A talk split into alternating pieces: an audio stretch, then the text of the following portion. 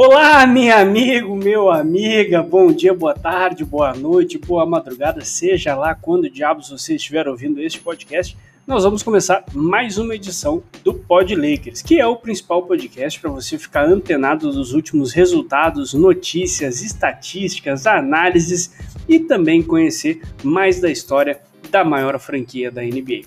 O meu nome é Kim Arthur, você pode me seguir nas redes sociais pelo arroba KimArthurGL, lembrando que o Arthur é com H, e eu vou estar tá aqui passando as últimas informações para vocês. O Pod Lakers faz parte do Famonanet, a maior rede de podcasts de NFL, NBA, MLB e NHL do Brasil. Você pode acompanhar também mais do trabalho nas redes pelo arroba Famonanet e também acompanhar o nosso trabalho tanto no Twitter como no Instagram pelo arroba Pod Lakers.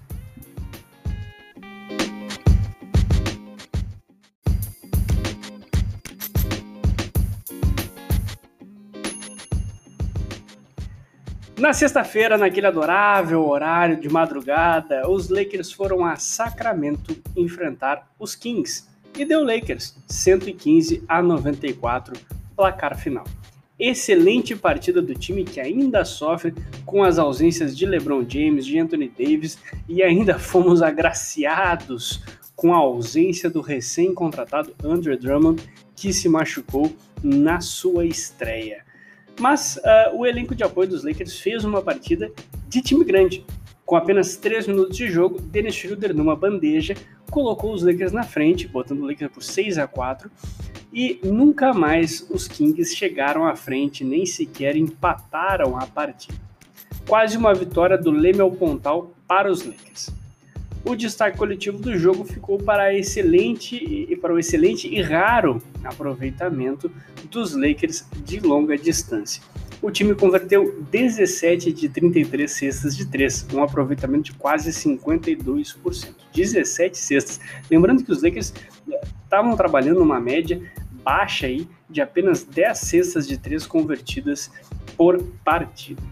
KCP e Kyle Kuzma contribuíram com 4 cestas de fora do arco cada um. O primeiro, inclusive, agradeceu os companheiros por ajudar ele a superar a má fase. A gente vai falar um pouco mais sobre isso lá na frente no episódio. Kyle Kuzma encerrou o jogo com 30 pontos, sendo o cestinho do jogo eu tô falando, gente. No final do ano eu vou ter que fazer aquele episódio de agradecimento e desculpas ao Caio Kuzma quando a gente levantar a taça de novo. KCP terminou o jogo com 13 pontos e 10 rebotes.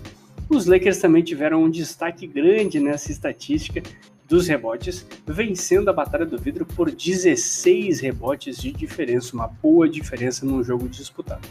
Vindo do banco, THT, THT ou Talen Horton Tucker, para quem quer gastar tempo falando o nome dele, anotou 15 pontos e também contribuiu com uma enorme intensidade defensiva, tendo quatro roubadas de bola.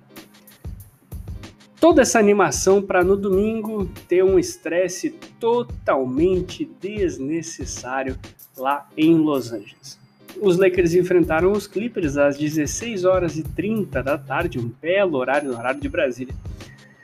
Um horário incrível, porém uma atuação favorível.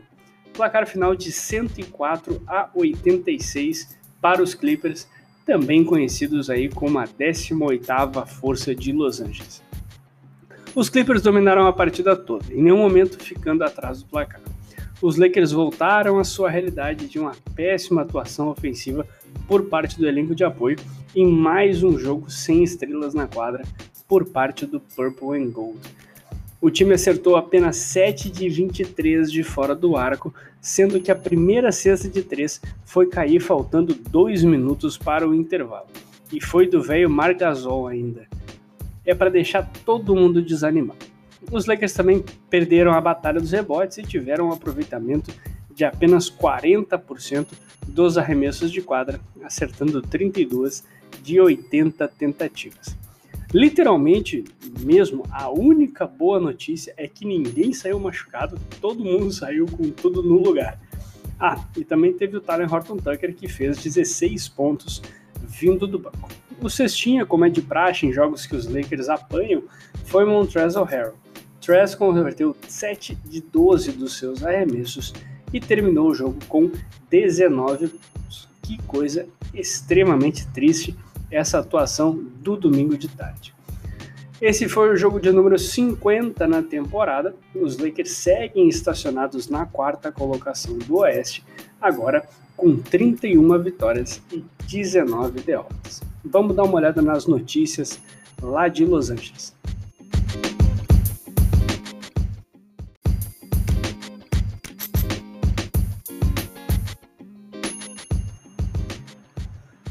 Com exceção do Mark Gasol, o jogador que mais tem sofrido críticas lá em Los Angeles, principalmente nos últimos tempos, tem sido Kentavious Caldwell Pope. Titular dos Lakers na campanha do título ano passado e também titularíssimo esse ano, onde ele começou todas as 45 partidas em que participou, KCP tem tido muita dificuldade em pontuar até da linha de 13, que é sua principal arma ofensiva. De fora do arco, ele acertou apenas 7 de 24 das tentativas nos oito jogos que antecederam o duelo contra o Kings na sexta-feira. E ele também, é, nesse período, passou um jogo em branco contra a Atlanta, algo que é bastante raro na sua carreira. E esse jogo em branco toma uma proporção maior ainda quando ele precisa se posicionar na ausência dos principais pontuadores do time, que foi o caso. Tudo isso somado ao fato dos Lakers terem abertamente declarado que ele estava estavam colocando ele em negociações antes da trade deadline e aí vira uma verdadeira bola de neve de falta de confiança para um jogador como ele. Depois da boa partida contra a Filadélfia, agora na vitória contra os Kings, KCP deu crédito aos companheiros de equipe pela força, mas principalmente ao treinador Frank Vogel. KCP declarou que o treinador pediu para que ele fosse mais agressivo, e essas foram as palavras que ajudaram ele a se posicionar com mais confiança ofensivamente. Realmente, nesse momento bastante difícil que os Lakers estão enfrentando, o nosso elenco de apoio precisa aparecer cada vez mais e também se preparar para ser um elenco de apoio de time campeão. Uh, em breve a gente vai ter o início dos playoffs temos uma, uma garantia bem grande de que os Lakers vão fazer parte, e aí voltando com Anthony Davis, voltando com Andrew Drummond, voltando com LeBron James, e esse pessoal de apoio precisa estar pronto, porque muitas vezes é, é eles que desafogam. A gente viu isso muito acontecendo é, nos playoffs do ano passado, principalmente o próprio KCP sendo um cara aparecendo com bastante pontos, inclusive uh, nacionais contra o Miami, né, em jogos onde ele fez pontuou bastante e ajudou os Lakers a criarem diversas vantagens sobre o time de Miami. Dennis Schroeder e os Lakers estão claramente enfrentando uma novela quando o assunto é a renovação de contrato do armador. Uh, o alemão negou duas propostas vindas dos Lakers, inclusive uma na, na polada de 84 milhões de dólares por quatro anos de contrato, que é o máximo que o time pode oferecer antes do final desta temporada. Os Lakers também abertamente ofereceram Dennis Schroeder em tentativas de troca antes da trade deadline, o que deixa a situação bem mais rocambolesca que o normal. Schroeder, em entrevista, deixou claro que os Lakers são uma opção bastante valiosa para eles, é uma prioridade para ele se manter em Los Angeles, mas ele quer testar também o mercado como agente livre pela primeira vez nos seus oito anos de carreira. Abrindo aspas, é a primeira vez que vou realmente entender o que os outros clubes enxergam de interessante em mim. E ele ainda aproveitou para criticar a imprensa que apenas reporta que o interesse dele é assinar um contrato longo com os Lakers. Nós falamos isso aqui no Pod Lakers, então claramente Dennis Schroeder fez um ataque indireto à nossa instituição de notícias, porque ele certamente nos escuta lá em Los Angeles e decidiu dar essa indiretinha aí. Não bastando toda essa franqueza e clareza nos posicionamentos do armador, um torcedor foi lá do perfil do Dennis Schroeder no Instagram e comentou numa foto: assine a maldita extensão. E eu queria deixar claro que nós alteramos, a produção aqui do Podlegs alterou a tradução literal para que crianças possam ouvir também. Dennis Schroeder respondeu educadamente: não, obrigado. Então fica aqui o recado para que os comentários no Instagram, que é uma coisa que eu eu, eu, eu, reforço muito para que isso aconteça, tem que ser cobrando empenho e não cobrando a parte administrativa dos contratos dos jogadores. É só na primeira parte que isso causa, que isso causa efeito, e ano passado eu pude provar isso na última temporada.